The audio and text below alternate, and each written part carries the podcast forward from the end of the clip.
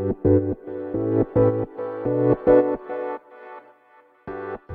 はようございます。なつきです。今日はやりたいことが見つからない時についてねお話ししていこうと思います。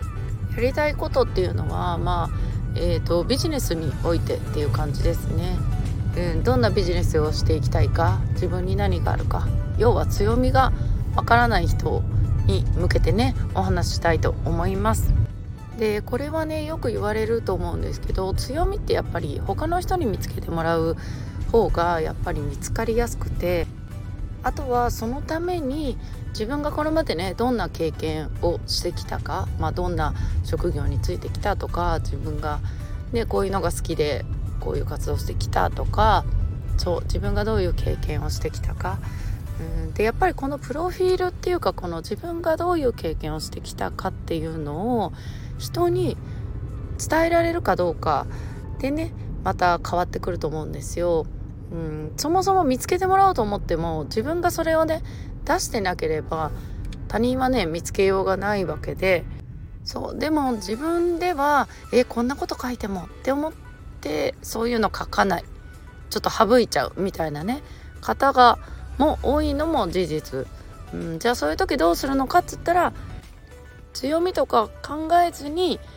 まあこれまでどうやって生きてきたか。例えば子供の頃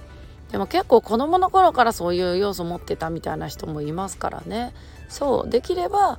まあ小学校中学校ぐらい、うん、なんかこう将来にのことを考え始めるというかさあなんかこういうの好きだなとかこう趣味を持ち始めるというかさ。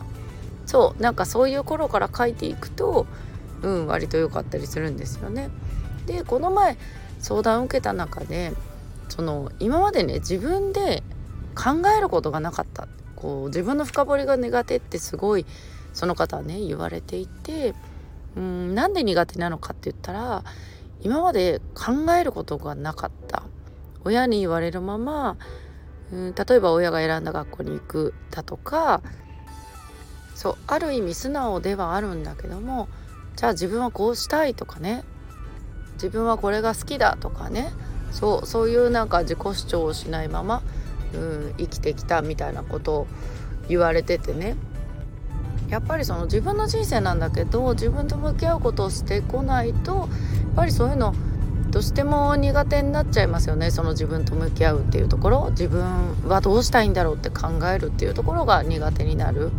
うん、でもね割と自分で決めてきた人であってもこれってなかなか難しいと思うんですよ、うん、まあ練習だとは思うけどね。そうだから私もやっぱり最初にあの自分詩作るみたいな時とかうん。やっぱり結構苦労したしそう最初は人に手伝ってもらう。うん。そう。でまあただ手伝ってもらうんだけどもやっぱり自分がどうしたいかっていう意見とかそうやっぱり自分で自分と向き合うっていうのはなんかあの絶対に必要でそこから逃げてただなんか人に決めてお願いしますみたいな感じだとやっぱりそれがビジネスにつながることにはならないよね。そうだからなんかあの100人と話したらいいよって言われて100人話したら見つかるのかなみたいに言われてたんだけど、まあ、その方によると思うけど、まあ、100人と話してねそう自分のあ自分もこういう感じでやってみようかなって見つかる方もいればそうじゃないかったりもするだろうしね。そうただその100人話を聞くにも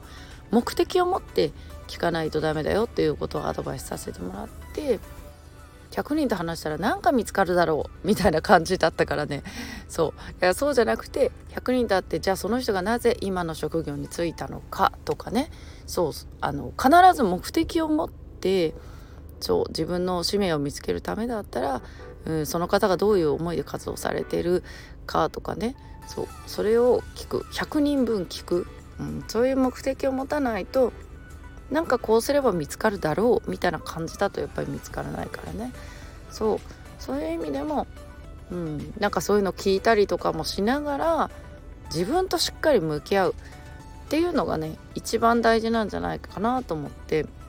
そう本当にあの誰でもね何かしらこうビジネスになるようなことってできたりとか持ってたりとか、うん、なんかそういうものって誰でも持ってるんだけどもそれってやっぱり最後はね自分じゃないとわからないから自分が今までどんな経験してきたかそうそれでしかわからないからそう自分とねどれだけ向き合えるかっていうのが、うん、じゃないと難しいのかなっていうのをね思います。そうなのでまあ強みとかじゃなくてもね何かで立ち止まる時何かで考える時とかですよね。そうは常に自分と向き合うっていうことがね必要だなってね改めて感じました。